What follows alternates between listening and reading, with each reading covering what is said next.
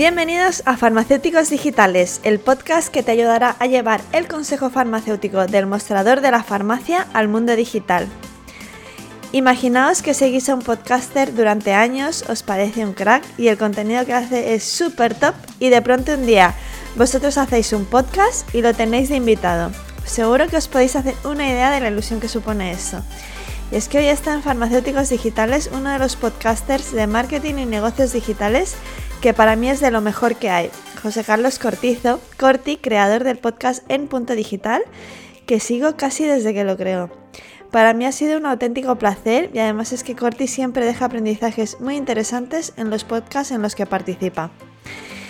La verdad es que tenía ganas hace mucho tiempo de invitarlo al podcast y he aprovechado que ha sacado su libro Psychogrowth Hackeando el cerebro de tus compradores como excusa para que viniera aquí a hablar de su libro y de paso aprender de él cosas interesantes que podemos aplicar en la farmacia online, especialmente a los e-commerce. Es un libro que recomiendo mucho porque tiene una parte teórica, pero además mogollón de ejemplos prácticos para que los podáis aplicar en vuestros negocios online. Y de hecho yo he aplicado en un e-commerce con el que trabajo y os puedo decir que si lo leéis, lo pensáis y lo aplicáis con cabeza, las cosas funcionan. Durante el capítulo, Corti nos explicará qué demonios es eso del Growth y qué es en realidad hackear el cerebro de tus compradores. Nos va a explicar los sistemas 1 y 2 que usamos a la hora de tomar decisiones y luego hablamos eh, de uno de los estímulos de compra que para mí más raro se me hacía a la hora de aplicarlo a lo digital, el estímulo tangible. Después hablamos sobre el estímulo emocional, la diferenciación y los valores como maneras de destacar y también de conectar más con tus potenciales clientes. También hablamos de e-commerce, si es rentable o no lanzarse en este momento y de las posibilidades que tienen los negocios locales en el mundo online. Para acabar, Corti nos dará algunos consejos para aplicar las cosas que explica en su libro, que por cierto en las notas del programa dejaré el enlace para el libro por si te interesa aprender todos los ejemplos que aparecen para hackear el cerebro de tus clientes online. De verdad que fue un placer charlar con Corti. Os recomiendo muchísimo que escuchéis su podcast porque en todos los capítulos hago algún aprendizaje o alguna idea interesante. Y ahora voy a dar paso a la entrevista, pero antes me presento por si es la primera vez que llegas a este programa. Soy Belén García Lindon, farmacéutica y consultora de marketing digital para farmacias, concretamente en estrategia para Instagram, donde ayuda a las farmacias a diferenciarse en todo este ruido digital. Puedes contactarme en mi cuenta de Instagram arroba belgalí o por email en info arroba que lo dejaré en las notas del programa.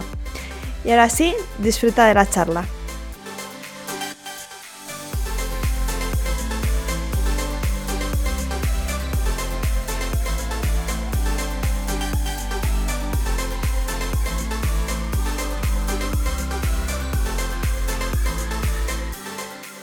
Pues arrancamos otro capítulo de farmacéuticos digitales, esta vez con José Carlos Cortizo. ¿Qué tal estás, Corti?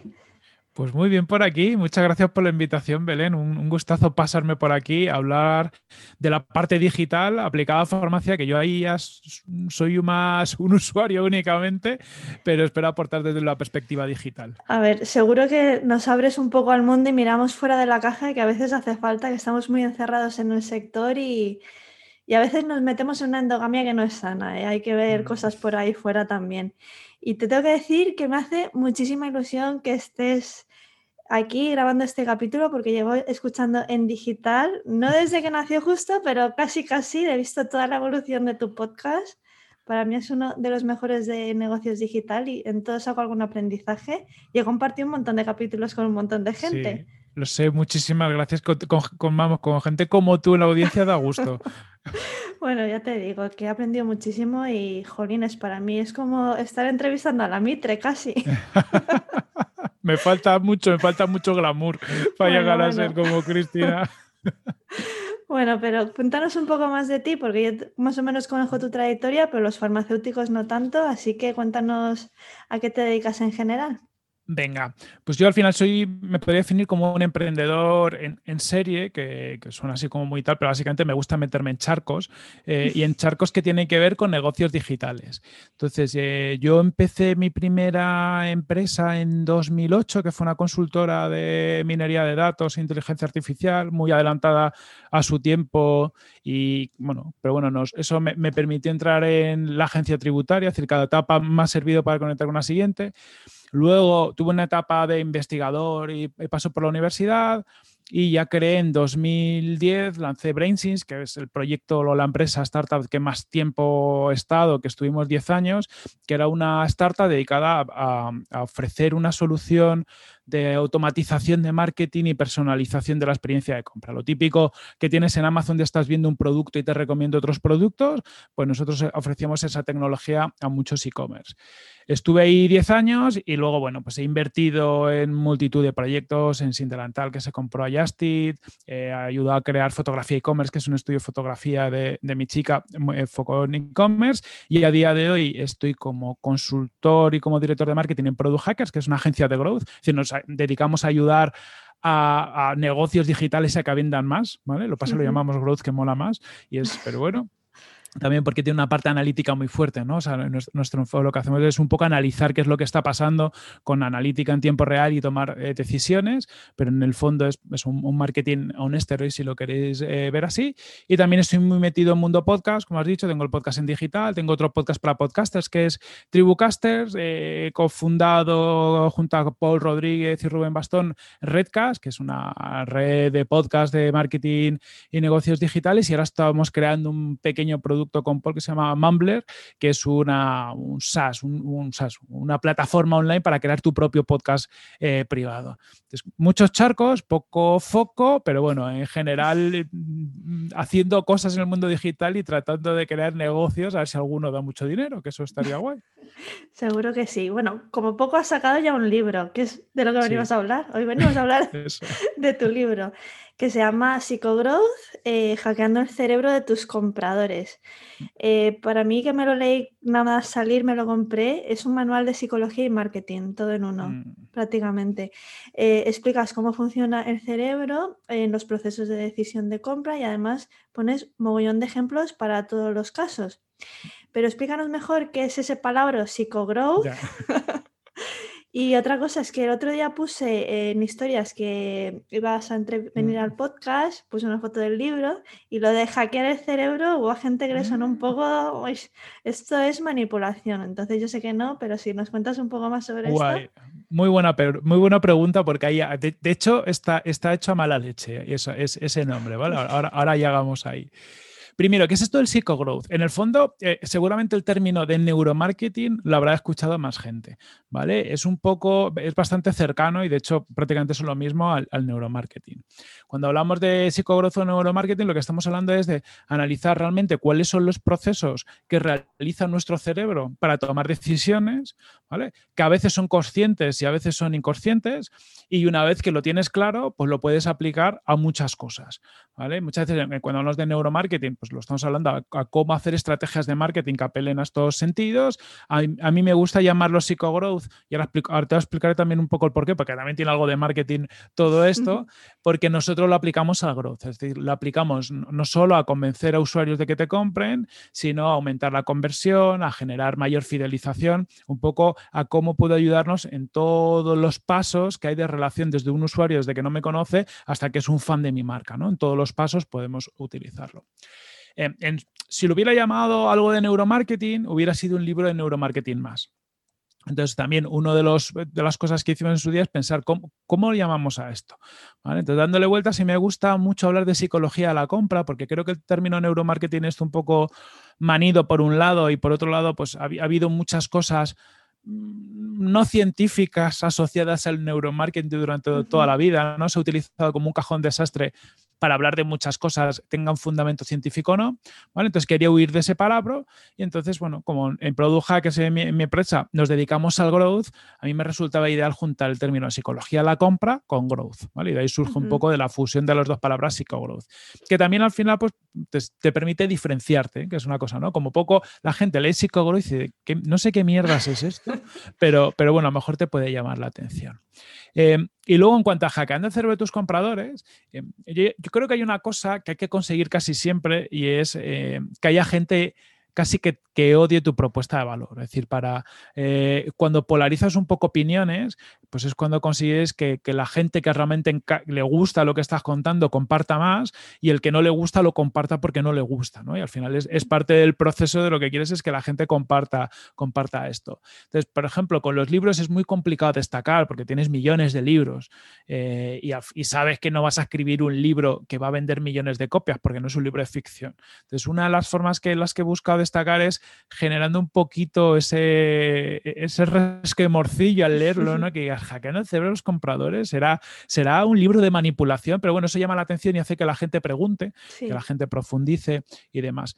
Empiezo el libro con con una introducción de Samuel Hill, que es una persona de un fondo de, inversión eh, a la que admiro muchísimo y sabe mogollón, y justo él habla un poco de la responsabilidad, y empieza el libro hablando de la responsabilidad de utilizar este tipo de técnicas para el bien y no para el mal. ¿no? Entonces, puedes, como todo en la vida, ¿no? puedes utilizar la psicología de la compra para, influenciar o para persuadir, que se llama, que son como término más de, oye, ayuda a convencer al usuario, lo puedes usar para manipular cuando los llevas a hacer algo que ellos no quieren hacer. Todo lo que se cuenta en el libro es desde una perspectiva séptica, ¿no? De, oye, aquí tienes las técnicas, aquí tienes casos de uso, para esto sirve, estos son los fundamentos científicos, pero no con el no, buscando que manipules a tus usuarios, sino que lo buscando que lo utilices para persuadirles. ¿Que la gente lo usa para el mal? Pues bueno, esto es como todo en la vida, ¿no? También puedes coger un, micrófono y tirárselo a la cabeza a alguien y hacerle daño, ¿no? Claro, eso es. Pues muy bien, el libro eh, nos explicas cómo tomamos decisiones y haces un recorrido a través de seis estímulos eh, a los que podemos apelar para empujar al usuario a tomar esa decisión de compra, ¿no? Y todo esto lo basas en dos sistemas, sistema 1 y sistema 2, que es la clave de todo el libro prácticamente. Entonces, cuéntanos eh, qué son estos dos sistemas. Venga, perfecto. Esto viene de los estudios em, eh, de Kahneman. Si, alguien tiene interés en, de dónde viene, eh, Kahneman tiene un libro Pensar rápido, pensar despacio. Kahneman es un premio Nobel de, Economía y el que inició un poco todo lo que se le llama en Estados Unidos el behavioral economics, ¿no? de, cómo, de cómo aplicar teoría económica basada en el comportamiento de los, de los usuarios. Y él es el que define los, el sistema 1 y el sistema 2, que anteriormente, y lo digo porque seguramente alguna vez alguien de la audiencia ya escucha estos términos, habla del cerebro reptiliano, por ejemplo, y el neocórtex, ¿vale?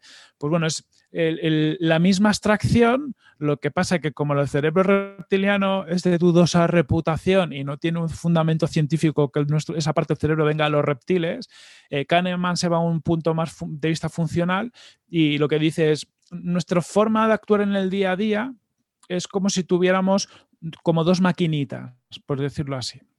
El sistema 1, que es lo que mueve nuestras decisiones casi inconscientes, es todo lo que hacemos sin pensar.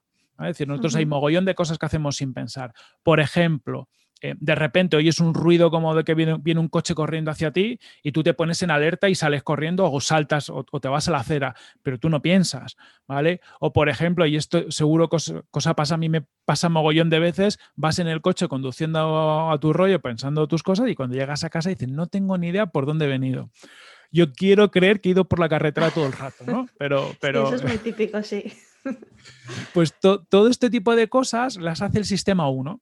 El sistema 1, si lo queréis ver, es nuestra intuición, pero son las cosas que hemos hecho tantas veces que nuestro cerebro no, necesita esfuerzo para saber hacerlas, ¿vale? Es como, como jugar al tenis si sabes jugar al tenis, pues te va a venir la pelota y sin pensarlo le vas a dar. Y luego tienes el sistema 2, que es la razón. Es el, todo, el sistema 2 es cada vez que tienes que hacer algo donde realmente tienes que pensar, algo que no sabes resolver, algo que estás aprendiendo de verdad, y es donde le metes esfuerzo. Y el sistema 2 es un sistema que es mucho más pesado, que consume muchísima energía y por lo tanto intentamos no usarlo. ¿vale? El sistema 1, si lo queréis ver, es como las cosas que ya he aprendido, los truquitos de perro, que las tengo aquí arriba, y si puedo vivir tirando de truquitos sin pensar vivo así porque lo que, lo que hace el, cerebro es minimizar el esfuerzo. Y cuando se enfrenta a una situación que no es capaz de resolver con, las reglas básicas de acción-reacción que ha ido aprendiendo, pasa al sistema 2 y empiezas a aplicar los procesos de razonamiento. La razón tiene muchas cosas buenas, pues que te, permite tener en cuenta más puntos de vista, eh, te permite resolver problemas que de otra forma no serías capaz de resolver, ¿vale? Pero tiene otros problemas y es uno es tan sumamente pesado, o sea, los procesos y, el gasto energético que realiza, que nuestro cerebro trata de evitar usarlo. Fijaos si es pesado, que no sé si os pasa alguna vez que cuando estás muy concentrado resolviendo un problema o, con un problema gordo de curro y tal, que estás ahí pensando, pueden pasar cosas eh, delante que no te enteras. Hay, hay un, experimento que se hizo con el experimento del gorila, que es el gorila invisible, y que a la gente le ponían un partido de, em, creo que era, no sé si rugby o baloncesto, ¿vale? Irán dos equipos y le pedían que contaran todas las veces que se pasaba el balón entre las personas del equipo que llevaba la camiseta blanca. ¿Vale? Pues eh, es, duró unos minutos, en mitad del vídeo salió una persona disfrazada de gorila, durante unos segundos cruza la pantalla, para, se pone a hacer el bestia, se sale la pantalla, pues la gente que estaba contando cómo se pasaban el, el balón, la gente del equipo, no veía a ese gorila. ¿Por qué? Porque tienes, tu cerebro está totalmente focalizado en una tarea. ¿vale? Entonces es el problema del sistema 2, ¿no? que, absorbe tanta energía que no permite que tengas en cuenta otras cosas. Y el sistema 1, como decía, es muy rápido, pero claro, tiene sus pegas. sistema 1, como son pequeñas reglas, ahí empezamos a aplicar sesgos cognitivos, empezamos a aplicar los clichés y este tipo de cosas. ¿vale? Tomamos decisiones muy rápidos. Es lo que nos dice, por ejemplo, cuando ves a alguien y, y de repente dices, esta persona me cae mal y, ni has hablado con esa persona. ¿Vale? Pero tú ya has decidido que esa persona te cae mal. Y luego, a mí me pasa con gente, o sea, de mis mejores amigos a día de hoy, hay gente que, yo en su día, cuando ni la conocía, lo había visto en Twitter y, y dije, este tío es un gilipollas. Y con el tiempo no solo me dado cuenta que era mentira, sino que es una excelente persona. Pero el sistema 1 es lo malo que tiene, que aplica una serie de patrones. Entonces, como alguien se parezca a alguien que tú conoces y te ha hecho putadas, o, lo típico pasa con la gente, a mí me pasa con gente con, traje, ¿no? La gente con traje, digo, no sé, he tenido siempre experiencias de que me la han intentado clavar, ¿no? De, me han intentado liar un poco. Entonces es como que voy más a la defensiva. Pero son estereotipos que no tienen por qué, por qué ser realistas. Entonces el problema del sistema 1, que nos lleva a tomar muchas decisiones buenas, pero cuando la cagamos, la cagamos por mucho. Claro, y a la hora de aplicarlo a la compra, intentamos que el usuario no piense demasiado. Eso es, justamente. De hecho, eso pasa, pero si entráis en los supermercados, esto, los grandes del retail, o sea, tipo supermercados o grandes centros comerciales, han pasado por aquí hace mucho tiempo, o sea, lo, lo, saben, a veces siendo conscientes, a veces no. Pero tú, por ejemplo, cuando entras en un Carrefour, un Alcampo, muy seguramente fijaos, a la entrada hay un mogollón de productos como de fácil compra. Tienen, por mm. ejemplo, al campus nada más entrar tiene, suele tener una zona de ofertas, típico, pues Coca-Cola en oferta o productos así como muy que suele comprar todo el mundo que tiene muy buen precio. En otras encontrarás la zona de revistas o la zona de, de libros, sobre todo los libros más vendidos o los juegos o cosas así. Incluso flores he visto en algunos sitios. Pero fijaos que al final, la entrada al supermercado pasa que hay cosas que puedes entrar, meter rápidamente en un carro, ¿no? que son cosas de, fácil compra. Y eso pasa porque cuando tú todavía no has comprado, estás utilizando el sistema 2.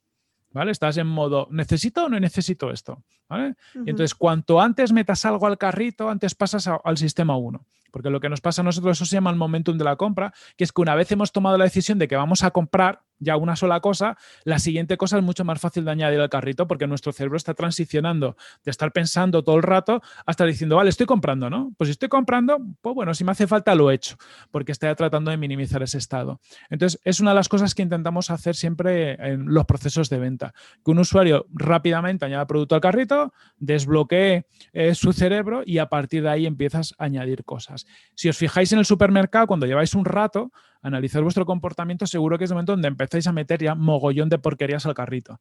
Bueno, pues ya estas patatas tienen buena pinta, pues las meto, pero ya no estás aplicando razón. Por eso los supermercados suelen gastarte muchísima más pasta, cuanto más oferta de producto tienen, eh, te gastan más pasta porque como desbloqueas eso, a nada que te entre algo por los ojos, lo vas añadiendo. O sea, a mí me ha pasado de, entrar a comprar un supermercado una sola cosa y salir con 100 pavos de compra y decir, Sí, no sabes cómo.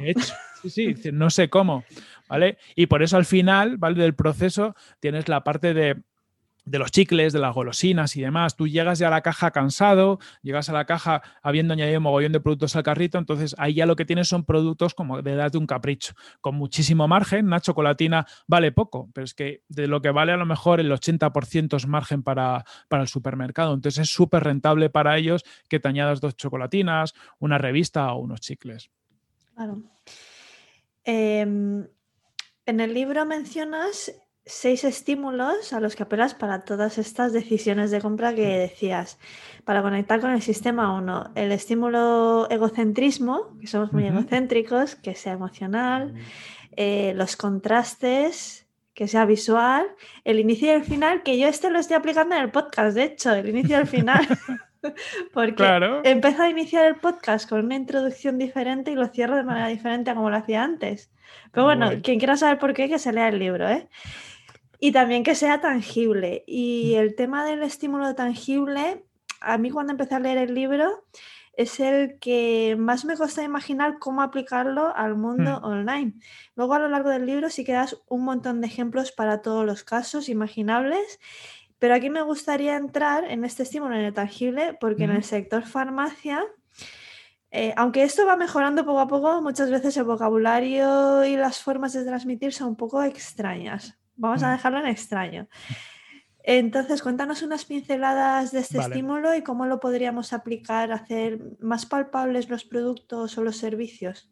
Venga, genial. Aparte, mira, hay, luego os cuento un ejemplo porque hay algún ejemplo que viene de, un sector, bueno, del sector farma o realmente de, un subproducto que, bueno, que, lo explica muy bien. Pero empezamos por lo básico, que es que hablamos de, porque hablamos de, tangibilidad. Cuando hablamos de tangibilidad, hablamos de conseguir que el usuario ve, casi sienta lo que le estás contando. ¿Vale? Entonces, esto es un tema que es, que es delicado porque solemos utilizar en nuestro día a día mogollón de conceptos abstractos.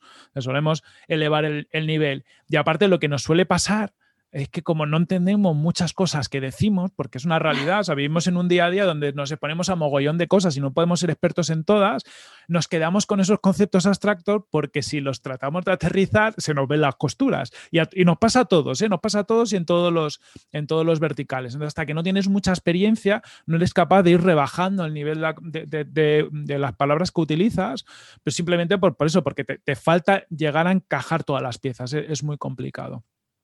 Además, venimos de, que hay muchos intereses en no tangibilizar las cosas. Es decir, por ejemplo, en, vuestro sector, en farmacia, pues las farmacéuticas eh, tienen determinados intereses y cuando hacen un marketing de un producto, pues tratan de vender una serie de cosas. Por lo tanto, hay como información seguramente por muchos lados que no está conectada. Entonces, al usuario esto le genera un problema. O sea, le genera un problema y, a mí me pasa una cosa con, que tiene que ver con la farmacia, por ejemplo, mm. de que, yo, por ejemplo, no sé cuándo tengo que usar un ibuprofeno, un gelocatil o una aspirina. Parece una tontería, pero te pones a leer los prospectos y, ahí dices, ¿esto podría servir para un dolor de cabeza o, no? Dependiendo, tal. Fíjate que algo tan simple y, a los usuarios nos cuesta porque nadie, nadie ha cogido y nos ha explicado, no, no, mira, te tomas las aspirinas para el dolor de cabeza, pero en este caso esto y este caso. Y el ibuprofeno es para cuando tienes, yo una inflamación, seguro digo tonterías, ¿no? Pero un músculo inflamado o te duele una cabeza, pero te tiene que doler de esta forma. Eh, tú te lees el prospecto y es una ida de olla, ¿vale? Entonces, Totalmente. tenemos que tangibilizarlo de forma que el usuario le sirva. Yo, por suerte tengo una farmacia cerca de casa, yo reivindico que, y esto lo hace, yo creo que hay muchas farmacias que lo hacen muy guay, que vas, le cuentas tu problema y, te ayuda, ¿no? O sea, yo creo que es la gracia de la farmacia de, barrio, es que tiene una relación contigo, ya te conocen, saben de qué pie cojeas y te explican las cosas, ¿no? Entonces yo le digo, oye, yo tengo esto, cuéntame, ¿qué, qué necesito? Y explícame cómo lo tengo que hacer, porque si no es, es muy complicado.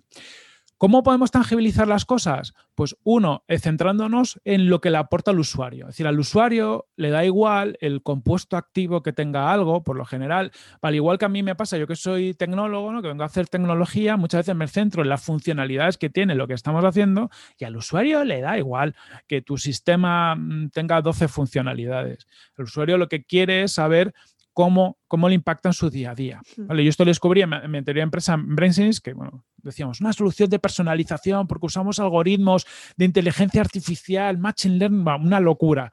Y al final nuestro cliente, que era el único mes manager que quería venderme, decía, vale, pero esto en cuánto me aumenta las ventas.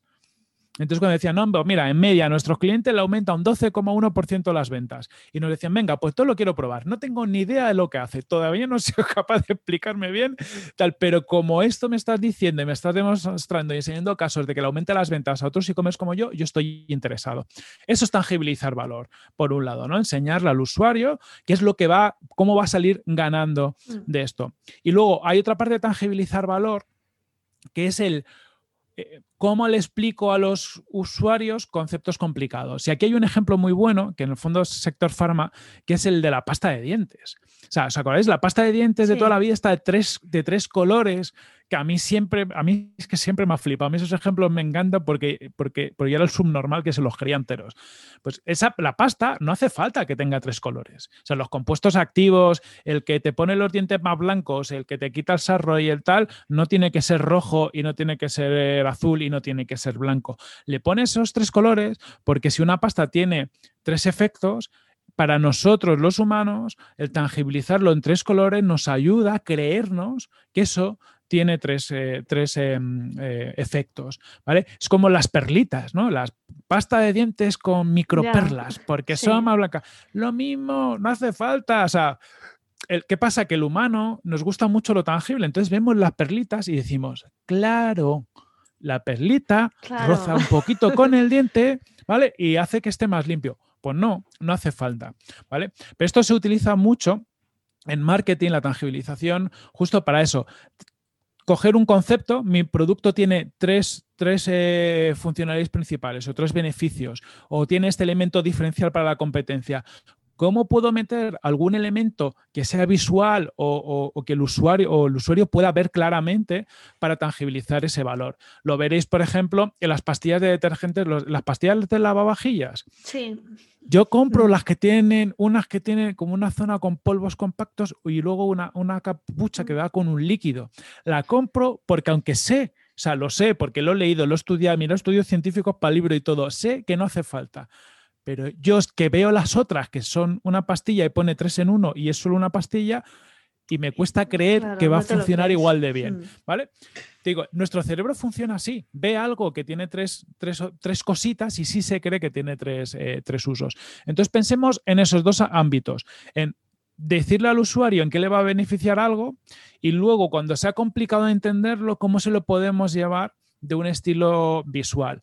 Y en las farmacias tenéis mogollón de ejemplos, porque todo lo que es producto de gran consumo, de esto, pues eh, sobre todo eh, los que hacen las grandes marcas de, gran consumo, que son muy buenas en marketing, todas tienen truco. O sea, todas les veréis el truco. Es como los enjuagues bucales estos de, bueno, los que no son buenos, los que, los que no son de farmacia, como digo yo, yo digo de farmacia los productos que sabes que son buenos. Sí. Pero los así más de supermercado, el Listerine. Sí, estás pensando en el Listerine, en el típica explosión de la boca cuando hace el anuncio.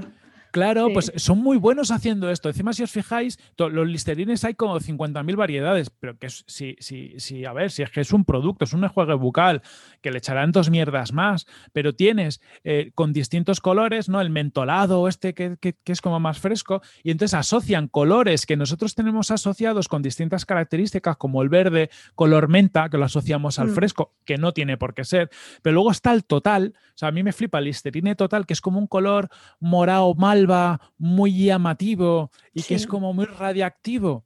Pues eso está estudiado. ¿Por qué? Porque se llama mucho la atención. Entonces es como el que lo tiene todo. Es el, el Listerine más caro, ¿no? El, el que tiene todas las capacidades. Pues todo eso es tangibilizar el valor para el usuario. Al usuario le resulta más fácil entender que ese producto es diferencial por el color que tiene, aunque no le haga falta tener ese color. Muy interesante. Y es que me está acordando de una cosa que he visto el otro día en Instagram relacionado con esto, pero no tiene nada que ver con digital, pero viene a ser lo mismo. Eh, en Francia eh, pusieron un, cartel de JC Cos o, quien sea em, con una especie de altavoz, ¿no? Entonces ese cartel detectaba cuando un peatón empezaba a cruzar en rojo. Mm. y le daba un bocinazo que el peatón se tiraba de culo. Mm. Entonces, claro, se quedaba mirando y decía, ¿pero dónde viene el coche? Y, era, y le ponía una foto al- a la Mm. persona que cruzaba con la cara de susto y en plan, si hubieras cruzado Hola. estarías muerto, ¿sabes? Para concienciar a la gente que cruza en rojo, fíjate. Y viene a ser lo mismo, te quedas con el Sí. impacto de decir, joder, ¿qué ha pasado Sí. aquí? Mola, de, hecho había una iniciativa de Volkswagen, es que ahora no me fan, Theory, buscarlo, la teoría de, la diversión Fan Theory, que hacían muchos experimentos de ese tipo. Por ejemplo, no sé en qué ciudad pusieron unos contenedores de vidrio, el típico contenedor de vidrio que tiene agujeritos para meter las botellas, pero le pusieron puntos. Entonces, un contador de puntos como si fuera una máquina de juegos. Entonces, cada vez que metías una botella en uno de los agujeros, te daba puntos y empezaba a a alzar luces y a hacer ruidos. Y entonces la peña acababa compitiendo para ver quién tiraba más botellas y hacía más puntos. ¿vale? Entonces es otra forma de tangibilizar el valor, ¿no? O sea, quiero eh, ayudarte a que, bueno, quiero conseguir que la gente recicle más, pues le voy a tangibilizar los puntos que consigues cada vez que reciclas y si reciclas más o menos que tus vecinos. Entonces, cosas como esas hay un montón. Había otro también de, de una, una carretera, en un, no sé si era Alemania, Holanda, que ponían un- la típica este radar de velocidad que te dice a cuánto vas. ¿vale?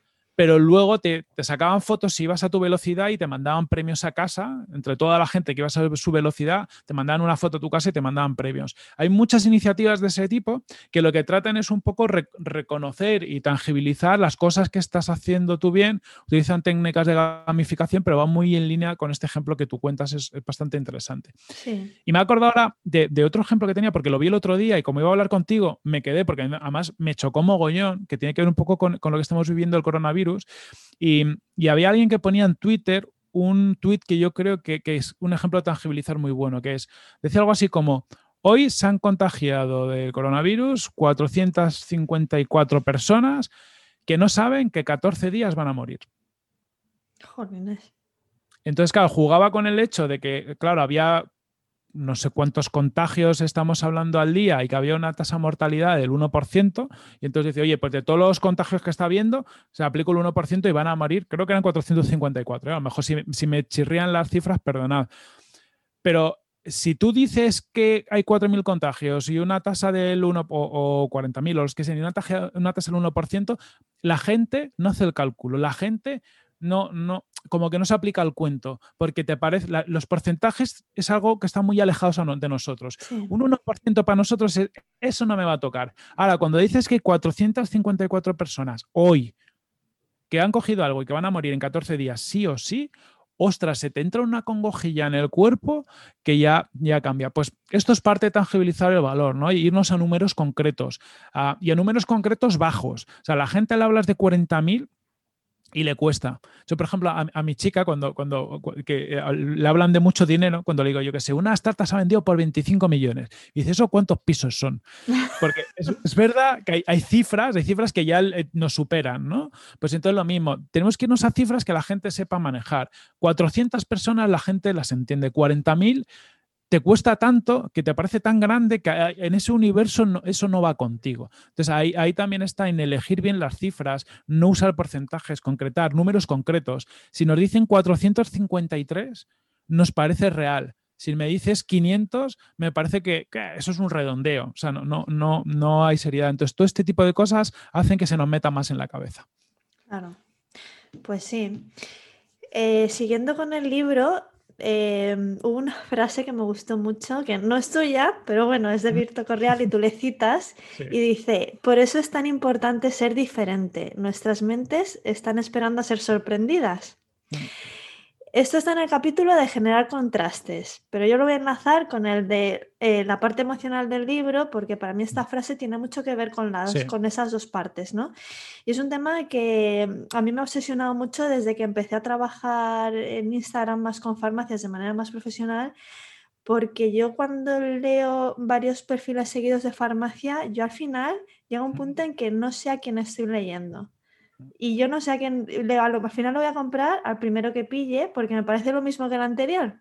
No le veo la diferencia. Entonces, eh, hay 22.000 farmacias en España ahora mismo y no pueden competir por diferenciación de producto demasiado. En algunas cosas sí, en otras no. y buscar ese valor diferencial y los valores de los que tú has hablado mucho también para que la farmacia destaque en Instagram, para mí es clave y es en lo que me voy a centrar todo este año con la farmacia que trabaje porque es que si no es imposible destacar para mí. Y además es que te lo he dado en algún podcast, que hacer marca hoy en día, más allá de un logo, unos colores, es bastante importante para conectar con tus clientes. Entonces, cuéntanos cómo están conectadas estas cosas, a ver si arrojas un poco de luz a las farmacias que están intentando hacerse un hueco en Instagram, sobre todo en lo que yo siempre insisto, en que busquen su valor diferencial, porque al final es que eh, te pillas un una plantilla de Canva y se pillan 20 farmacias, la misma plantilla, los mismos colores, las mismas palabras, las mismas expresiones, por seguir tendencias que, no son tu tendencia al final, no te hacen diferente. No sé qué opinas tú de esto. Es un melón muy interesante, es un melón muy interesante. Al final nos pasa una cosa y, yo creo que el mayor consejo que se puede dar, a, la gente le puede costar, ¿no? Pero funciona es tratar de ser más parecidos a las personas que sois. Es decir, no trabajéis vuestra farmacia o vuestra marca como una marca entendida como ese ente abstracto que tiene como una serie de, reglas y tiene un lenguaje raro y demás, sino tratar de ser vosotros mismos. Porque a la gente nos encanta conectar con otra gente. La gente nos ha acabado, nos hemos acabado conectando con marcas porque es, es algo nuevo en el fondo, desde el punto de vista de la evolución humana, y, conectamos con, ellas porque conectamos con valores y, demás. Pero nos es mucho más fácil conectar con personas. Entonces, si no eres un Nike que tiene una capacidad de, generar una marca que, conecta con muchas cosas a base de gastarte mucha gente, o sea, mucha pasta y, contar con mucha gente, con mucha gente reconocida, que, es con la que tú vas conectando, ¿no? Es decir, con las marcas muchas veces conectas con los influencers, con los que trabajan y a través de ellos descubres sus valores y conectas con ellos. Eso es un camino, pero lo mejor es ser vosotros mismos. Y como bien has dicho, Belén, si nos comportamos todos igual, si hablamos todos con el mismo lenguaje, si decimos las mismas expresiones y ponemos las mismas cosas, somos uno más. Si hacemos algo distinto, que puede ser, por ejemplo, explicar las cosas más claras. Es decir, Oye, consejos para esta semana. Eh, por lo que te decía antes, si te duele la cabeza, toma una aspirina. Pero si tienes. Eh, entonces, en lugar de, utilizar este lenguaje complicado, más, más purista, que está bien, porque o sea, está claro que, existe en, en, la industria por algo. Pero si lo hago de forma distinta y me acerco al usuario y le soluciono problemas, pues leñe, como poco, ellos van a conectar más conmigo o como poco incluso se va a generar un, efecto psicológico que es que cuando me dan algo que a mí yo siento de valor, me siento obligado a recompensar. los, seres humanos por nuestras relaciones sociales sentimos mucho esa sensación de tener que devolver. Mm. ¿vale? Entonces, eh, por eso funcionan mucho las marcas. Entonces, yo buscaría el ser diferentes y ser diferentes sin que te cueste mucho también. Es decir, a veces nos complicamos mogollón la vida para crear una marca en Instagram o donde sea que sea guay haciendo cosas muy raras piensa en que eres, en que eres bueno tú o en qué es bueno el personal que tienes en, tu oficina. Pues a lo mejor tienes a alguien joven que maneja muy bien las redes sociales, pues a lo mejor tiene que ser la persona que conecte con, la audiencia porque va a tener esa frescura para explicar las cosas de una forma como se lo explicaría a sus amigos, que va a conectar con esa parte de la audiencia, en lugar de buscar esos mensajes eh, más complicados. Mira, nosotros en, fotografía e-commerce ha entrado ahora hace poco eh, una chica, una beca, eh, que está con una beca de la universidad, a echarnos un cable. Pues en tres días ha hecho con las redes sociales ella. O sea, no, pensábamos darlas, pero eh, entró, vio las redes sociales y dijo, ¿y esta mierda? con otras palabras. Pero claro, nos vino a decir, joder, es que, es que no, no, no, no me encaja, básicamente nos dijo, no me encaja lo que contáis en redes sociales con el buen rollo que hay aquí dentro. Es que eso es muy típico. A mí me pasa mucho, ¿eh? Perdón el inciso, pero de ver perfiles de farmacias y luego ir a la farmacia que no tienen nada que ver. Mm. O sea, y, esto no sé si es una crítica o qué, pero el tema de los filtros, o sea, cuando tú estás hablando de piel, por ejemplo, te pones filtracos que luego vas a la farmacia y no tiene nada que ver con la piel que ves en directo, es como, ¿qué me estás contando? Que no hay mm. que perder de vista que luego la gente va a la farmacia física. Eso es, sí, sí, sí, tienes que ser consistente con, lo que hay. Claro, es que... Pues, hay que tener mucho cuidado con esas cosas, totalmente de acuerdo, de, que haya una correlación y luego lo que seáis, joder, por ejemplo, si en la farmacia sois un grupo de gente cachonda y que se ríe con los clientes, porque yo conozco algunas farmacias que, vas, que, que, da gusto, ¿no? Pues leñe, que eso en el Instagram. O sea, que, es parte de nuestra esencia.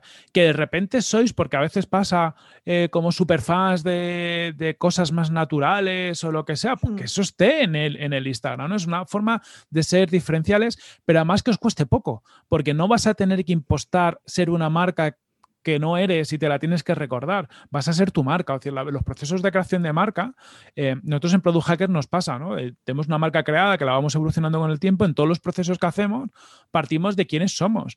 Eh, y, de quiénes son nuestros ideales y cómo funcionamos. Es decir, nosotros nunca vamos a poder ser una marca seria y formal que hable formal, porque a los socios, cuando hablamos, decimos tacos, nos escapan cosas, decimos guay, decimos mola, que son cosas que en una consultora seria, pues no dirían, pero como el equipo es así, eh, no puedes impostar que somos una marca formal. O sea, nosotros tenemos que, poner en valor nuestro elemento diferencial. Eso es crítico. Y en Instagram, pues lo que decía Belén, tú lo sabes muy bien, em, cada vez hay más peña en Instagram, cada vez hay más marcas en Instagram, hmm. eh, haciendo lo mismo una y otra y otra vez y con la misma regla, ¿no? Es decir, publicamos tres, eh, tres, posts en el feed a la semana y en el tal hacemos saliros de ahí, o sea, publicar Hombre, está bien que tengáis un calendario eh, de publicación en sentido, oye, pues todas las semanas publiquemos algo, pero publicar cuando haya que publicar. De repente, si hoy un día que hay dos cosas chulas, publicarlas, saliros de la norma, ¿no? Que la gente no vea que hay un robot ahí detrás, que la gente os vea a vosotros, porque lo que quieres es conectar con vosotros y grabaros un vídeo explicando, oye, que ha venido un cliente, por ejemplo, con un problema y es un problema que os cuentan mucho, porque grabaros luego un vídeo vosotras mismas explicando, oye, pues mira, nos preguntan mucho esto. Lo que solemos recomendar con esto es, ah, tal, tal, tal. 30 segundos, algo muy directo, está solucionando un problema en lugar de contar cosas raras. Sí, sí, totalmente de acuerdo. Si es que a mí es una cosa que yo digo, madre mía, otra vez la misma publicación y otra vez lo mismo y, otra vez todos con el mismo estilo. Eh, a veces yo, a ver, igual la gente ahora se enfadará conmigo, pero es que a mí me desespera. Y yo sé que no soy la única que, piensa esto dentro de nuestro sector, de decir, joder, estamos todos hablando de lo mismo. Hmm. Que, que, los temas son iguales, que yo sé que en la farmacia los temas son iguales. Si hay que hablar ahora de manchas, se habla de manchas, pero por favor, intenta hablar Tú, bueno, claro, eso, habla más, más de la calle, porque al final el que, el que, te compra es una persona normal que no, o sea, me refiero, ya no hablamos con palabras raros, ¿no? Eh, yo lo noto mucho con, dices, Leña, cuando lees un artículo o escuchas a alguien que habla con palabras que hace como 20 años que tú no escuchas, dices, esto es, como de otro siglo, ¿no? Esto es la farmacia de los 80, bueno, estamos en la farmacia del 2020, hablemos como habla la gente, y estoy seguro que hay cosas y, problemas nuevos que tienen que surgir o, o, céntrate en una parte del público distinta que el resto. A lo mejor te tienes que centrar en una parte del público más joven, porque el público joven también tiene necesidades de, acudir a cosas de farmacia y seguramente no vaya más porque tenga problemas que no quiera compartir o, lo que sea. Acércate a ese tipo de gente. Hay muchas cosas que probar. Sí, desde luego. Totalmente de acuerdo. Y ahora ya voy a pasar de Instagram a e-commerce, porque voy a aprovechar eh, que tienes mucha experiencia en e-commerce y te cuento un poco, y es que yo estoy en un grupo de WhatsApp con un montón de farmacéuticos y hay una pregunta que sale recurrente en el grupo y es, ¿es rentable lanzarse al e-commerce? Y el contexto te lo voy a poner para que entiendas el tipo de persona que se lo plantea. Eh, suelen ser farmacias que ya llevan un tiempo en Instagram generando contenido y tal, y, empiezan a pedirle cositas para mandar. Al final, bueno, pues yo lo que aconsejo es centrarse primero en tus propios clientes para hablar con ellos por otro canal, pero inevitablemente empiezas a crecer y con el coronavirus fue muy bestia que la gente te pedía que les enviaras cosas a casa, pero la farmacia seguía funcionando. pero tampoco es como grandes cantidades de pedido como para meterse en un e-commerce y están en esa dicotomía de mm, entro o no entro. Se ponen a pensar sobre todo en que ya hay un montón de farmacias mm. muy bien posicionadas con e-commerce. En producto no pueden competir, no pueden bajar precios, tampoco se pueden poner ahora mismo al nivel de mi farma y también les supone un esfuerzo invertir en un e-commerce. Entonces, ¿tú qué piensas de todo esto? Es un tema delicado. Eh, yo creo que es un, mm, sobre todo lo que hay que plantearse es, qué negocio queremos ser. Y es decir, un Mi Pharma es un negocio totalmente, aunque sea una farmacia, bueno, más bien para farmacia, ¿no? Pero es un negocio totalmente distinto a una farmacia, a todos los niveles. Es un negocio de volumen, de, márgenes bajos, un negocio donde la operativa em, es muy compleja, al final tienes que mover mogollón de paquetes, tienes que tener las cosas automatizadas. Si no vas a eso, es muy complicado sacarle rentabilidad, ¿no? Y es un negocio donde al final tú buscas ser muy eficiente en la captación de nuevos usuarios para luego eh, tener esos números.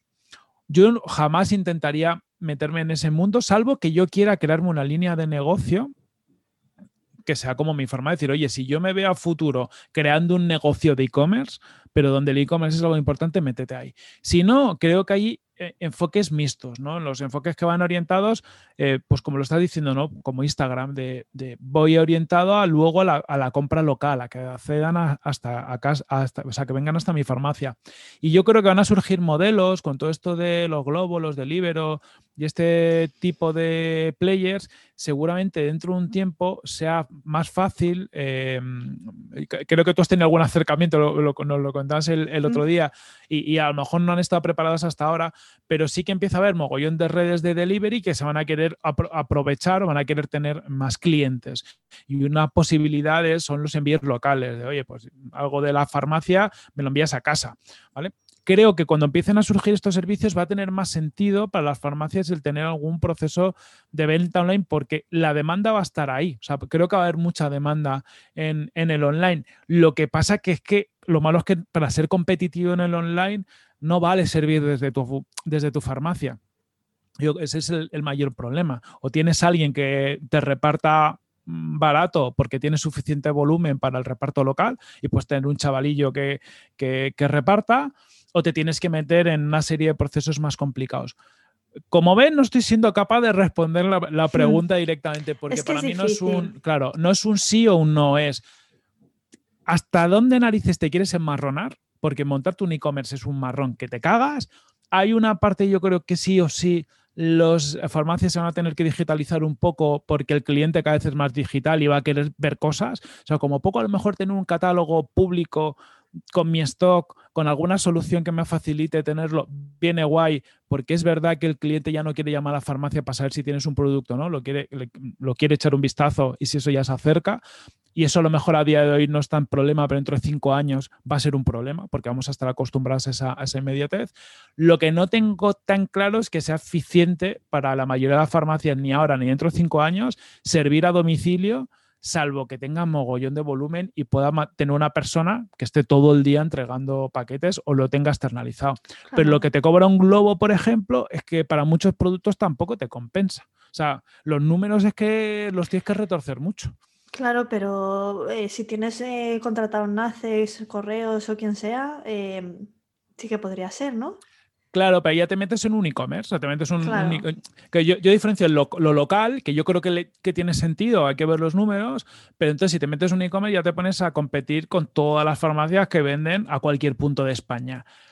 Eh, yo esa es la parte que hay que entender que eso es un negocio distinto a tu farmacia. O sea, es, una farmacia online, pero, pero leñes, para que eso sea rentable y te rente mantener una plataforma de e-commerce con sus actualizaciones y, y bueno, y que sirvan los pedidos, ¿no? Porque de repente ya la operativa es distinta. Ya no me viene alguien a pedirme algo, yo se lo, se lo saco de donde sea, se lo doy y se va.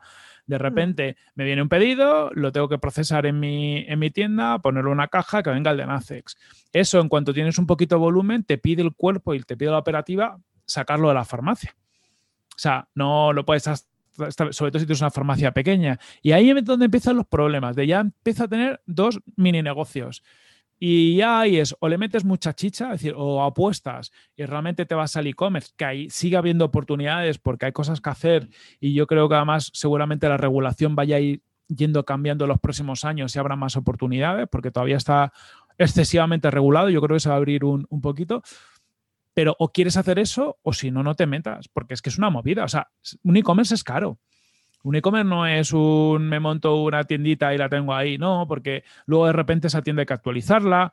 O si utilizas una solución que se actualice sola, tipo Shopify, por ejemplo, que está muy guay, pero es un pago mensual, más o menos una serie de porcentajes, pero luego si lo tengo que integrar con un proveedor de envíos, me cuesta más dinero. es, al final es un negocio en sí mismo y tiene un buen nivel de inversión para que eso funcione. Claro, sí, sí, sí, es que está claro. Tiene, y sobre todo yo también, cuando he hablado con alguna farmacia, le he aconsejado no meterse con, con todo el catálogo. Es que es una locura.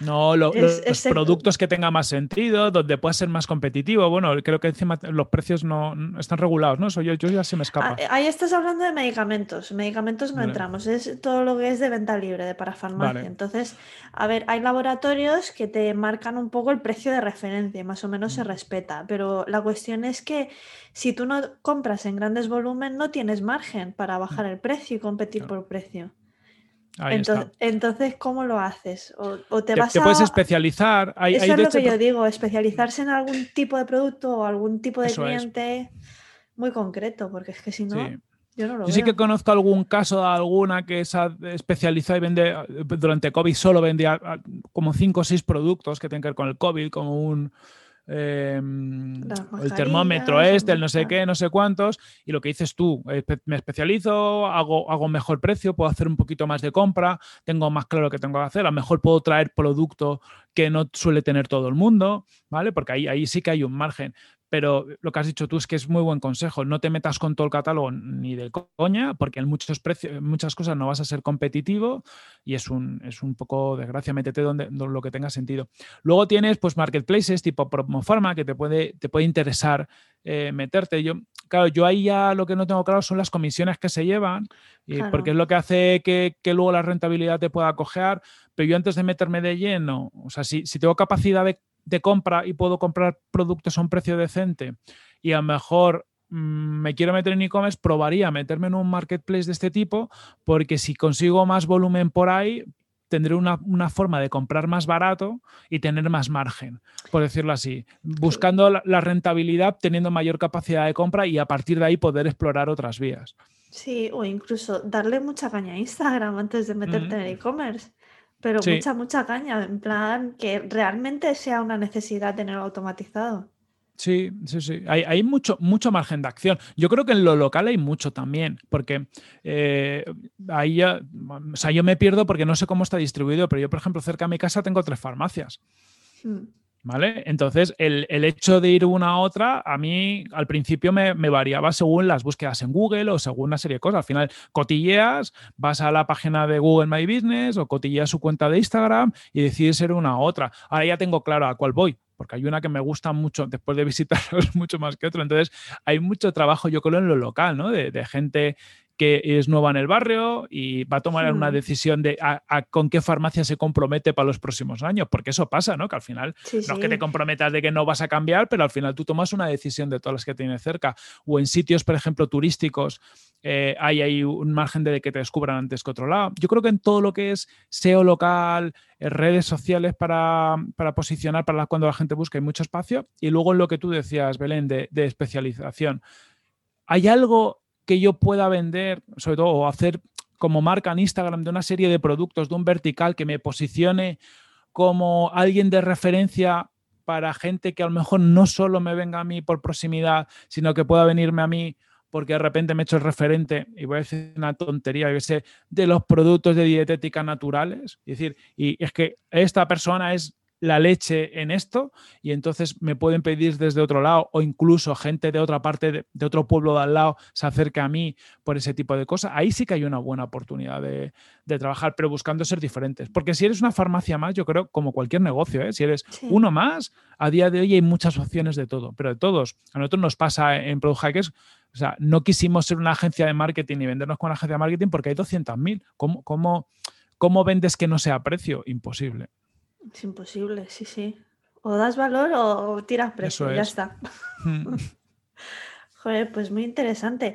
Ya em, voy a acabar de hablar del libro, eh, porque en el libro das un millón de casos prácticos súper útiles, que yo de hecho te tengo que decir que lo sacaste justo antes del Black Friday y me vino muy bien para una farmacia con la que trabajo. Me alegro, me alegro. Sí, sí, sí. Eh, luego te cuento lo que hice, porque claro, no voy a decir en público, así la gente se compra el libro. Entonces, em, usas un montón de, ejemplos para que podamos hablar directamente al sistema 1, como comentamos antes.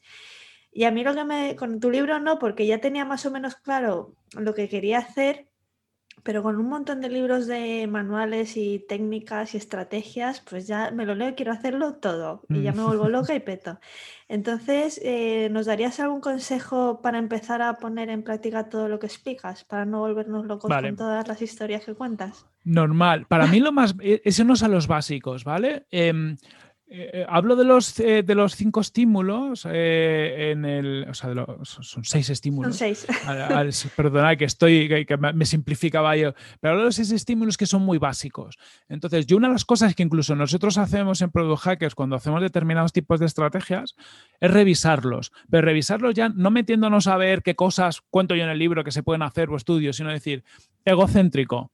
Estoy hablándole a los intereses de la otra persona. el estímulo egocéntrico básicamente reside en que, que a mí me, me, importa un pito que esto le pueda ayudar a los demás. A mí lo que me importa es que me pueda ayudar a mí. Entonces, ¿le estoy apelando a los intereses de esa persona en concreto? ¿Vale? ¿Sí o no? Porque si es que no, a lo mejor lo puedo hacer. Y esto pasa mucho. En lugar de vender lo guay que eres como en farmacia, ¿por qué no vender lo, cómo ayudas a tus clientes o cómo puedes ayudar a tu cliente en un momento determinado? Lo mismo con el contraste. Oye, hay algo, le estoy explicando a alguien algo de, oye, si tomas esto, te va a funcionar mejor este problema. Le, le estoy poniendo ejemplos, por ejemplo, de antes y después. Oye, pues mira, antes de tomar esto te va a pasar X. Pero si te tomas esto, a los tres días te va a pasar Y, Z y no sé qué. Entonces, un antes o un después o algo que genere un contraste ayuda. Tangible, lo que hemos dicho. Oye, ¿puedo hacerle que esto que le estoy contando que es muy etéreo, se lo puedo llevar a números? Oye, si te tomas, mira, la gente que sigue este tratamiento dietético durante un mes, adelgaza de media 3 kilos. O yo me acuerdo que había un tratamiento para adelgazar yo, es que como soy tendente a engordar, me fijo en esas cosas. Luego no, luego no lo sigo, me gusta mucho comer. Pero decían, si te tomas esto, por cada 10 kilos que pierdas tú vas a perder uno más. Ostras, eso es tangible. Ah, sí, sí ya, sé qué anuncio era, el Ali. que, a lo mejor luego no es verdad, pero, pero fíjate que te ayuda, ¿no? Dices, ostras, pues guay, es un me, me, da un plus, ¿no? Lo que has dicho, emocional, ¿cómo podemos generar emociones? Porque al final el, ser humano compra por la emoción y luego, como hemos visto, el sistema 1, pero luego el sistema 2 lo racionaliza. al final, cuando te compras una camisa, o unos pantalones te compra porque te mola, o sea, porque te toca eh, la fibra sensible y luego tú ya dices, esto me viene bien. Lo visual ¿vale? Puedo venderlo más visual, inicio, final, que es que al final el principio y el final de la experiencia van a marcar. Simplemente revísalos, porque si encuentras que alguno de ellos no lo estás tocando, pueden pasar dos cosas. que sea imposible para ti tocarlos, es decir, porque a veces dices, ostras, pues no soy capaz de aplicar el impulso final, el inicio y final aquí, no pasa nada pero solo revisarlo te va a hacer que muchas veces descubras, ah, pues le voy a cambiar la forma de contar esto, ¿no? Voy a, voy a darle la vuelta, voy a hablar desde la perspectiva del usuario y no desde mi perspectiva, o en lugar de contar esto como desde un punto de vista de toma de decisión racional, lo voy a, contar desde un punto de vista emocional, sin problema. Bueno, pues muchas gracias, Corti, por tu tiempo. Eh, me encanta hablar contigo y sobre todo me ha hecho muchísima ilusión por lo que he dicho al principio, porque, jolines, es que te llevo escuchando desde el año 2017, inicios más o menos, sacaste por ahí el podcast poco antes, sí, ¿no? Sí, sí, poco antes, o sea, casi da gusto, nada. Muchas gracias a ti, tanto por escuchar en, digital y ser tan fiel, pues como por, invitarme a, tu podcast, que me hacía mucha ilusión, bueno, y por todo lo que haces con, tus podcast, redes sociales y demás, que también inspiras mogollón y te lo curras mucho. Y si yo saco cosillas también de seguirte, que eso siempre mola. Ah, sí, bueno, pues me alegra mucho. Eso sí que me ha sorprendido, ¿eh?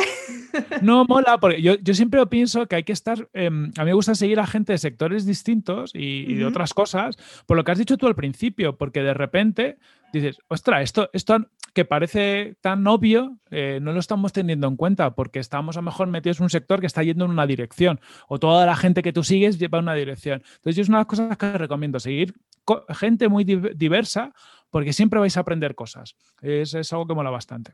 Sí, totalmente. Y lo mismo que seguir, escuchar podcasts muy diversos, ¿eh? Hmm. Porque, bueno, nosotros que somos, estamos súper metidos en el rollo podcasting, también me pasa que me encierro mucho en un tipo de contenido y al final, cuando me interesa un tema, procuro buscar tema en gente diferente para hmm. inspirarme de manera diferente. Eso es. También es muy interesante, sí. Ayuda mucho tener muchas perspectivas. Además, como nadie tenemos ni idea de nada, porque es una realidad, o sea, eh, siempre nos queda mucho por saber, escuchar muchas voces, muchas opiniones, muchas formas de hacer las cosas, te da una composición del lugar bastante más acertada o acercada de lo que pueda ser realmente lo que funciona de verdad. Sí. Y bueno, eh, antes de despedirnos ya definitivamente, eh, déjanos, eh, cuéntanos un poco dónde te podemos encontrar, todos tus enlaces, todo el spam que quieras aquí. Genial, pues voy a foco, voy a foco. El, el libro, si os ha gustado, buscarlo en Amazon, Psychogrowth, PSY Growth de crecimiento o hackeando el cerebro de tus compradores, ¿vale? Que os puede molar, está tanto impreso, edición impresa como, como para Kindle. Y luego me encontráis sobre todo en el podcast, porque eh, por el sector es lo que más os puede interesar, en digital, la web es en punto eh, digital y ahí tenéis mogollón de, episodios. Hay bastantes de e-commerce y bastantes de, transformación digital que os pueden dar ideas, aunque sean otros sectores, de, gente que, que empezado, hablando de farmacia tengo poco, pero hay uno, por ejemplo, de, con mi tienda de arte que como desde una pequeña ah, tienda de barrio de León... han, sí, sí. Claro, pues han creado un e-commerce que vende ahora creo que este año en factura 14 kilos, 14 millones. Y de, pues mira, pues es algo que, también podéis, podéis hacer. Yo creo que ahí podéis sacar también aprendizajes. Y luego, si alguien quiere growth, que, que, lo dudo, ¿no? Porque es como muy digital, pero bueno, en producthackers.com ahí contamos un poco lo, más lo que hacemos. Pero bueno, tu podcast eh, va a cambiar de nombre. Sí, nos lo llevamos, se va a integrar con la marca Product Hackers. Por ahora se queda en digital un tiempito, pero cuando no, esa página redirigirá a la página específica que tendrá el podcast dentro de Product Hackers, que bueno, que estamos fusionando las marcas porque yo tengo ya un dolor de cabeza de, contar lo que hago, de contar 50.000 cosas y, hacer esfuerzos dobles que ya no merece la pena. Ah, vale, vale. Bueno, este capítulo va a salir en febrero, entonces Ahí sigue siendo en digital, ¿no? Sí, ni idea. Si te digo, estamos con el proceso, o sea que puede, puede seguir siendo, pero estará por ahí, por ahí, pero yo creo que seguirá siendo en digital todavía. Muy bien. Y ahora, eh, para finalizar, la idea que cogí de inicio y final, para terminar, tres ideas clave de, todo lo que hemos hablado. ¿Qué, tres ideas son las más importantes con las que crees que se deben de quedar los que nos escuchen? Para mí, importante eh, entender que funcionamos como con dos modos, uno intuitivo y otro más racional, y que el intuitivo, que ese es el modo automático, suele ser el que prima, ¿vale? Es el que, el que gobierna nuestro día a día.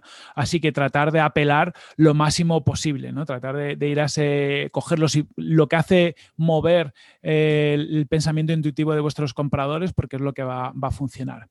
¿Cómo hacerlo? Y esto van los dos tips, eh, un poco por los, los elementos que has eh, destacado tú. Tangibilizar lo máximo posible vuestra propuesta de valor o vuestros productos a vuestros clientes, es decir, enseñarle cómo, qué, hay de verdad, ¿no? Enseñarles que lo, que lo puedan ver. Eso pues, por un lado. Y luego la parte emocional somos totalmente emocionales, nuestra toma de decisión casi siempre es emocional, es decir, antes de nosotros racionalizar lo que queremos, ya sabemos lo que queremos, ¿vale? Entonces, si conectáis emocionalmente con, la gente, con, por eso las marcas transmiten lifestyle, transmiten ese tipo de cosas, emociones y no tanto producto, os va a resultar mucho más fácil la venta. Yo creo que con esos tres elementos tenéis un buen resumen de cosas que podéis ir trabajando en vuestro día a día para vender más a vuestros compradores. Pues estupendo, muchas gracias por esta charla y nos vamos viendo o escuchando. Eso, muchas gracias a ti, Belén. Un abrazo. hasta luego. Muchas gracias por llegar hasta aquí, espero que lo hayas disfrutado y sobre todo que hayas sacado algún aprendizaje o idea útil. Si ha sido así, por favor déjame un comentario con tus impresiones en iVoox o en Instagram, dale a like o comparte. De esta manera me ayudas a crecer y me motivas a seguir creando podcasts útiles para ti y para tu farmacia. No olvides suscribirte para escuchar a grandes profesionales que nos ayudarán a llevar el mostrador de la farmacia al mundo digital. Un abrazo y hasta pronto.